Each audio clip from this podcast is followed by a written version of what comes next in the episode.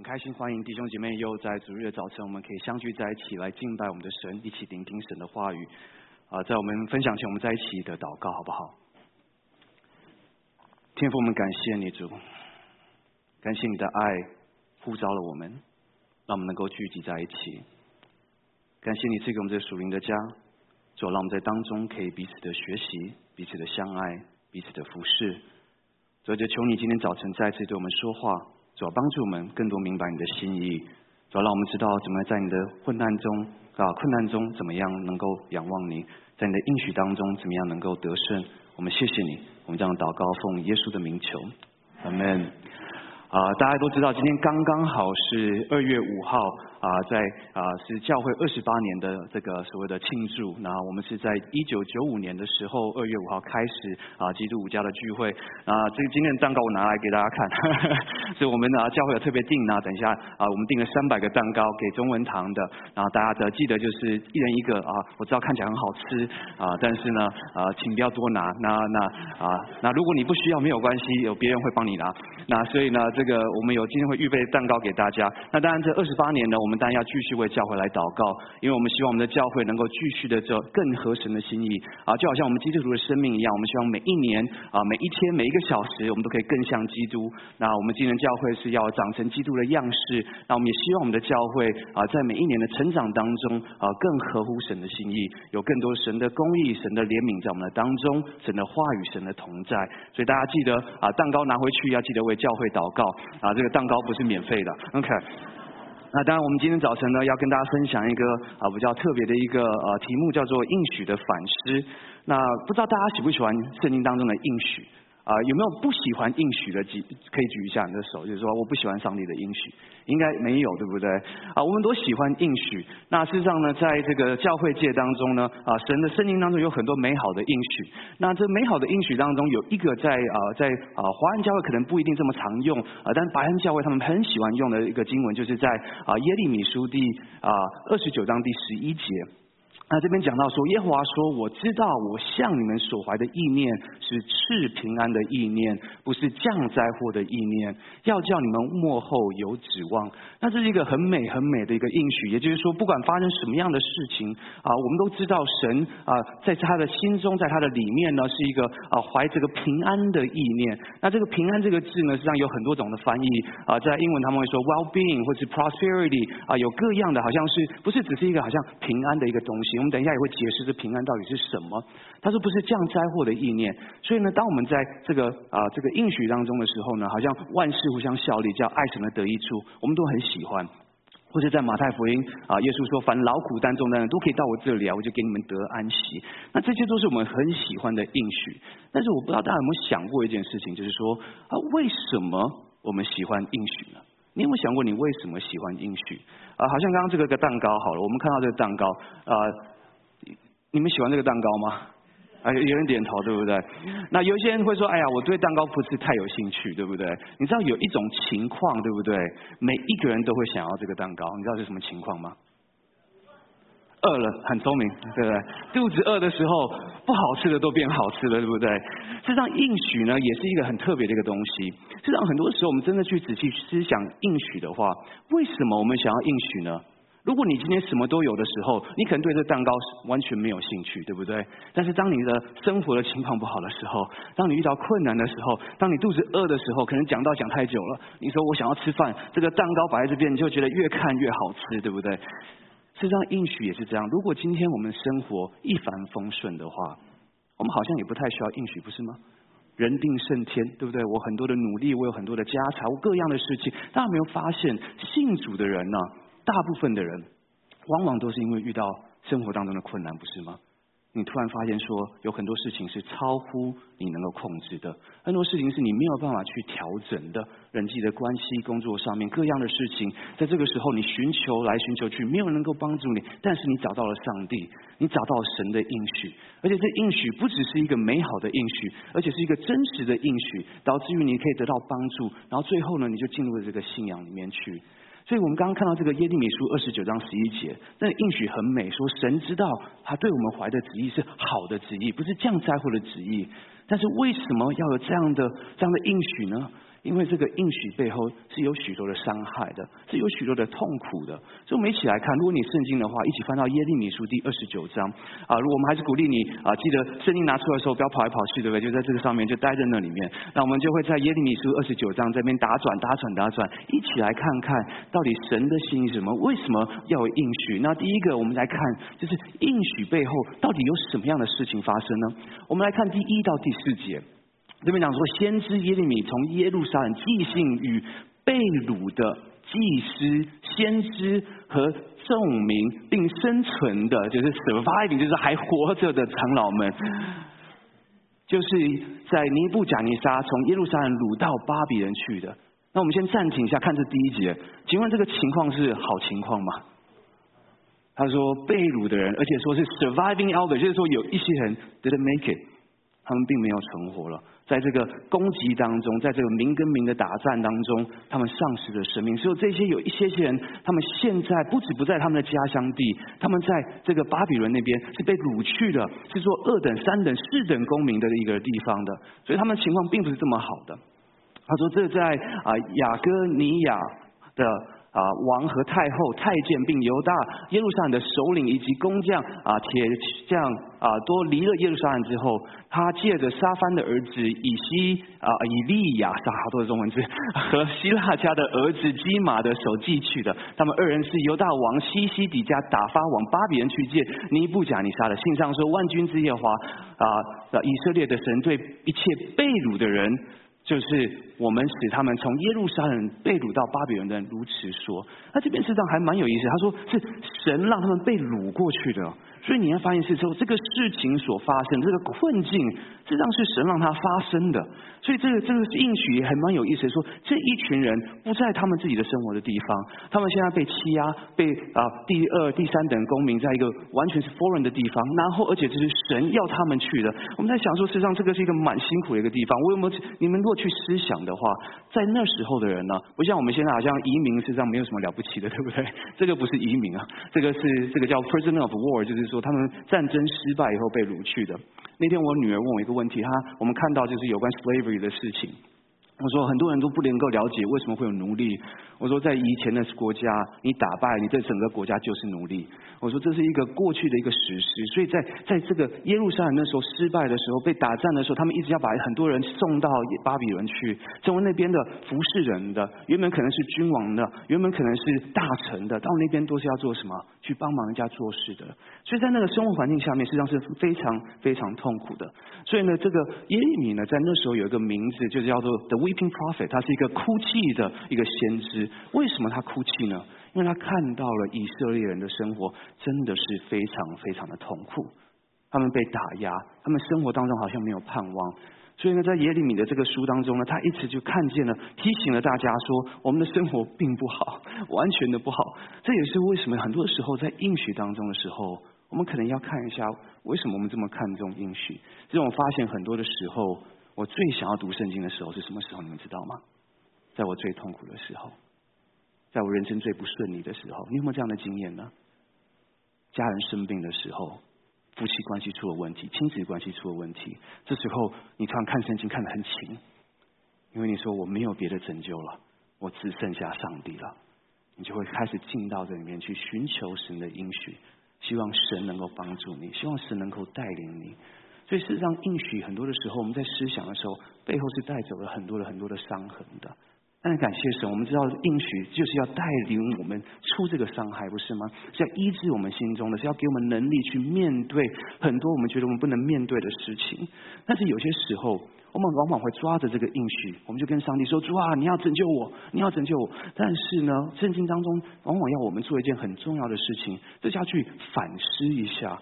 反思第一，为什么要有应许，对不对？是因为事实上我们生活并不是这么好。那我们第二个要反思的是什么呢？为什么我们现在的生活不是那么好？所以我们就要去思想一下，为什么有这么多痛苦？为什么我们现在有这么多 brokenness？那当然很简单，用圣经的角度来讲，就是罪，对不对？所以我们就说，因为有人的罪，导致于不管是你的罪或是别人的罪，让你就造成了伤害，生活在一个有罪的一个世界里面。啊，我们那天我们啊，我们牧区里面有一个叫做 VIP 小组，就是啊给啊弟兄姐妹啊邀请朋友来做信仰探讨的啊，他们的朋友就可以问各样的问题。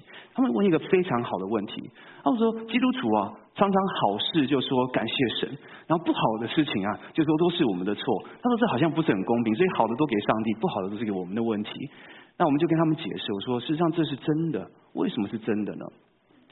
他们说：“为什么有些时候我们被这个发生这些事情就是我们的错？那上帝有些时候难道他不会就无故的要要就惩罚我们吗？”我说，如果你是父母亲的话，你一定会知道一个很简单的一个真理。我家有两个女儿，她们虽然是在这边生的，她们中文也不是很好，但是有一个字她们一定知道，有一个词她们一定知道，就是打屁股。那那为什么她们知道打屁股呢？因为说不乖的时候就要打屁股，对不对？然后呢，那这很有意思的是什么呢？我不会无缘无故的去打小孩的屁股，对不对？一定是有原因的，不是吗？那就好像我们的上帝一样，他是爱我们的，对不对？有些时候我们发现一些事情的时候，上帝就会无，他不是一个没事做就在家里打小孩屁股的一个上帝，他是因为有原因的，看见了有些不合适的事情，需要管教的事情，才会让这样的事情发生在我们的身上。所以，当我们生命当中遇到一些痛苦的时候，遇到一些压力的时候，一些反对的时候，我们第一个要先往里面看一下。看一下，说我们是否跟神的关系出了问题？因为很多时候，神会借着各样的事情来提醒我们，来帮助我们看见我们所需要的。当然，圣经当中有一些痛苦，是因为别人的罪造成了我们的伤害。比如说耶利米，他是一个正直的人，对不对？他是一个神的先知，但是他的在生存在生存在一个不公不义的一个地方，导致于他也受到了这个这个伤害。但他自己在神面前，他可以站得坦然无惧、问心无愧在神的面前。所以我们就去看一下，大部分的时候，如果这个痛苦啊是有可能是我们自己来的话，是有什么样的原因？我们来看第一个痛苦的，OK，好像可以下一个啊，下一个啊，这个。这个经文，对不起，这个。OK，对对哦，我们看到第八到第九节，他说：“万军之耶和华以色列神如此说，不要被你们中间的先知和占卜的诱惑，也不要亲自相听信自己所做的梦，因为他们托我的名对你们说假预言，我并没有差遣他们。”这是耶和华所说的。那我们就来看第一个痛苦的来源，是不要被你们中间的先知和占卜的诱惑。这个很有意思，他说：“先知啊，先知是什么？先知听起来是神的仆人，不是吗？”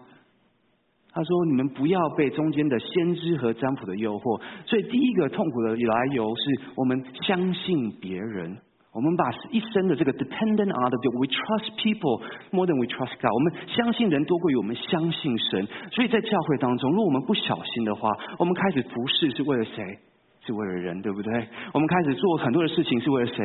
是为了人，是不是？所以保罗说什么？他说：“如果我是服侍人的话，我没有什么好服侍的。我今天是要来讨神的喜悦的。所以在很多时候，当我们去把我们的生命的这个重担啊，把我们生命的这个目标、我们的方向建造在对别人的信任或者别人的带领的时候呢，很多时候我们就会出问题了。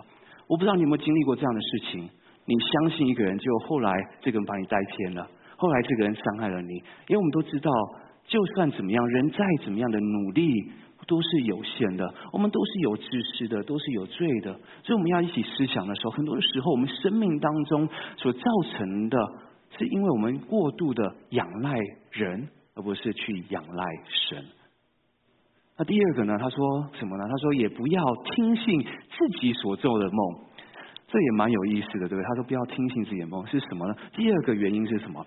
是对自己的信任，我们觉得自己很棒，我们觉得我们想的一定是对的，是让很多的时候，在我们做一件事情做久了以后，我们就对自己越来越有相信，自己的自信，然后到最后呢，又会发现一件事情，有人邀请你做什么事情的时候，你连祷告都不用祷告了。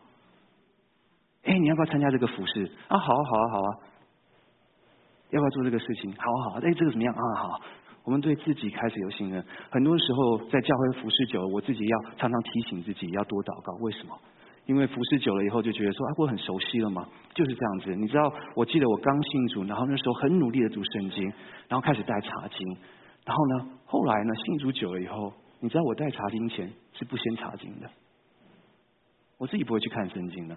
我就当天带着就好了。因为过去很多的经验，听了很多的道，做了很多的事情，所以服侍上帝不需要去祷告了。很多的时候，在我们生命当中，当我们对自己有一个信任的时候，对自己有一个自信的时候，觉得我不会错的时候，觉得我知道怎么去处理事情的时候，我们的痛苦就来了，我们的打压就来了。但我们要记得，在这后面一定记得神所爱的。他必管教，right？神不会无缘无故把这件事情发生在我们身上。所以很多时候，我们痛苦的由来，是因为我们对别人过分的信任，不去找上帝。那有些时候，是我们自己过分的信任，也也不去找上帝。那接着他说什么呢？他说：“因为他们托我的名对你们说假预言。”那这个是什么意思呢？实际上，很多时候我们痛苦来源是因为我们不愿意花时间去寻求神的心意，因为我们觉得，哎呀，他们讲的就算了。实际上，很多的时候，你如果去看，如果牧师讲的话，会不会出错？会的。我有时候圣经会背错的，会扩错的，对不对？有时候会会错意讲错话，因为我是人，对不对？我只是神的一个翻译的，或者是一个传讲他信息的一个啊 messenger 而已。但很多时候，我们不愿意去花时间去寻求神的心意。我们听到以后就觉得说啊，你知道吗？他说的一定是对的。这跟这个这个是我们自己不愿意去花时间去思考的。所以圣经当中呢，有一群叫 The Bereans 啊，他们我不知道中文是什么，但是他们就是听完使徒的讲道以后，你知道他们做什么事情吗？他们去查考圣经，确定一下这个有没有搞错。我们是否愿意付出代价去寻求神的心意呢？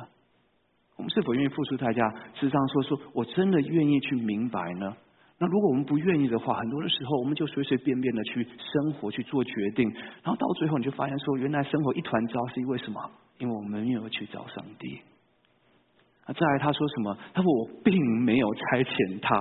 我觉得这个痛苦的来由来第四个是最有意思的。他说，因为我们不愿意聆听神的声音或者神的心意。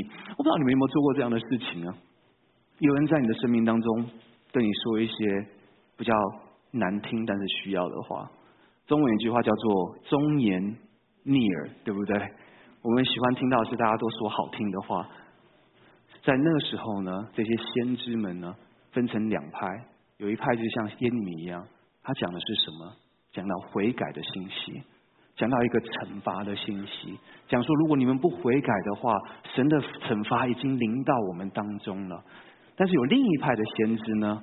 这些先知说什么？他说：“不用担心，上帝是好的，上帝是爱我们的，他一定会拯救我们。”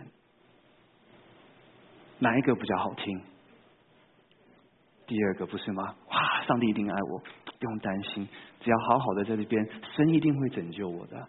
第一个是说，你们都是错的，都是要悔改的，你们都要小心的。我们往往不太喜欢听这样的事情，所以很多的时候，我们痛苦的由来是什么？是因为我们不愿意去听啊，因为上帝讲的不是我们想要听的。有很多的时候，我也分享过，我们常说我们想要知道上帝对我们说话，但是上帝常常对我们说话，只是我们只想听好话，不想要听难听的话。我也分享过，以前我带短宣队的时候，邀请一个大学生去参加短宣。我们那时候的邀请是我祷告了以后，我去邀请的，不是随便谁要参加都可以的。然后呢，我说我祷告以后，我觉得你应该要去参加短宣，因为神给我这样的感动。然后他就说：“嗨，我会祷告，我会祷告。”然后那时候就有一个感动，跟他讲说。你要真的祷告，他说我会祷告的。我说 no no no no，you really need to pray，OK？我说一定要真的祷告，不是不要跟我这样子，因为我们常做这种事情嘛。哎，你可不可以帮忙？啊，我祷告一下，我祷告一下。但是当我这样讲的时候，他说他说他说 Pastor Jim I can't，他说不行的。他说 because if I pray，then I know I have to go。他说我祷告了以后，我就知道我一定要去了。很多的时候，我们真正去寻求上帝的心的时候。我们真的去明白神的心意的时候，我们就会做生命上的改变。我们会谦卑，去付出代价，去牺牲自己。但这种是痛苦啊，这种不懂得痛苦的，一个是长痛，一个是短痛。求主帮助我们，在我们生命当中遇到许多难处的时候，我们检验一下自己：我们是不是爱人爱自己，超过于爱神呢？我们是不愿意付出这信仰需要付出的代价呢？我们是否不愿意聆听上帝要我们聆听的话呢？求主帮助我们，真的是能够去听见神来的提醒，就算有些时候并不一定是这么好听的。那我们继续了，但是我们今天如果停在这个这个很低沉的话，那我们就很低沉的离开了。但是神是有恩典的，在应许当中呢，我们也有三个盼望。因为神呢的心意是好的，因为就像刚刚这个啊二十九章十一节说，神的心意是是心怀意念是好的，不是要来啊要来伤害我们的。所以呢，第一个我们来看一下这个第一个盼望是什么。在耶利米书二十九章第四节，耶和华如此说：为巴比伦所定的七十年满了以后，我要眷顾你们，向你们成就我的恩言，使你们能回此地。那这边告诉我们第一个盼望是什么呢？是这个在啊神的公义当中是有怜悯的。神所爱的，他必惩罚，对不对？他必管教。但是呢，当我们愿意悔改，当我们愿意回归到神的面前的时候呢，当他的公义彰显出来的时候呢，他就。看到，我们就会看到他的怜悯在我们当中。所以，如果以色列人愿意真正的悔改了以后，你知道会发生什么事情吗？他说：“你们需要受到惩罚，因为这是公义。但是七十年以后呢，你们就可以回归了。”这让我们常常看见呢，神所注重的就是我们要悔改的心，不是吗？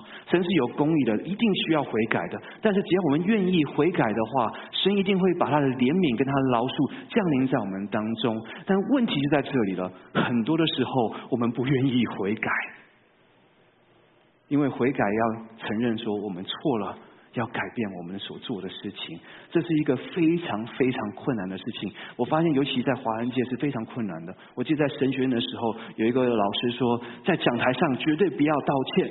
他说：“为什么呢？因为你道歉了以后，人家就觉得你讲的话就没有力量了，因为你会做错事，所以不能道歉。我们的 honor and shame，我们在这个这个环境当中，但事实上很多时候，我们要记得一件事情：悔改是我们的榜样，悔改是我们的榜样。因为圣经告诉我们一件事情：神是信实的，是公义的，只要认我们的罪，他就赦免我们的罪。”免去我们一切的不义，让我们有一个新的开始。所以，真的圣经上的神呢，是一个有公义、有怜悯的神。只要我们愿意回到神的面前去的话，他会帮助我们。大家记得这个约拿的故事吗？尼尼微的人是非常非常的不好的，对不对？但是他们举头从上到下悔改了以后，怎么样？神就赦免了他们呢？所以是神的有怜悯的公义。但你知道发生什么事情吗？以色列人有没有七十年以后回归？没有。为什么？因为他们选择不悔改。求主帮助我们。我们如果真的要有真正的盼望的话，我们一定要在神的面前愿意的悔改，重新回到他的面前。因为神的怜悯是带有公义的，他的公义也是带有怜悯的。那第二个是什么盼望呢？在耶利米书的第二章十一节，就是我们刚刚所读到的。他说：“耶华说，我知道我向你们所怀的意念是是平安的意念，不是降灾祸的意念，要叫你们幕后有指望。那这个是什么样的盼望呢？是有盼望的等候。所以，当我们在困难当中的时候，我们在等待的时候，不是空等呢。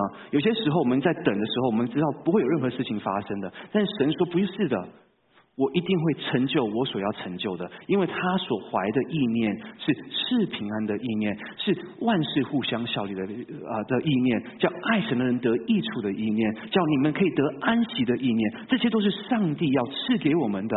但是神的时间跟我们的时间是不一样的，神的智慧跟道路是跟我们不一样的。我们是否愿意耐心的等候呢？而且是一个有盼望的等候，因为我们深信，深信。万事真的会互相效力的，我相信大家这边有很多的经验就是这样子。你在经历很痛苦的事情当中，只要你愿意持守住。你对神的相信，只要你愿意持守住神是掌权的神的话，有一天你往回看的时候，你看到的就是神的同在，就是神的祝福。所以我们的等候事实上是有盼望的。我们知道有一天神的公义一定会彰显，神的怜悯一定会彰显，神的能力一定会改变我们。很多的事情是需要去等候的，而且是有盼望的去等候。所以忍耐到底的。就比得救，不是吗？我们是否愿意持守住这样的信心？所以雅各书他说什么？他说在百般的试炼当中要有大喜乐，对不对？因为我们深信我们的神是一个赐福的神，我们深信我们的神是一个 promise keeper，OK，他会他的应许他一定是实现的，所以我们是充满着盼望在等候，在在这个过程当中去经历神的。在呢第十二十三节告诉我们，他说：“你们要寻求我，祷告我，我就应允你们。你们寻求我，若专心寻求我，就必寻见。”所以在我们的痛苦当中的时候，神的应许的盼望，第三个是什么呢？是一个有回应的上帝。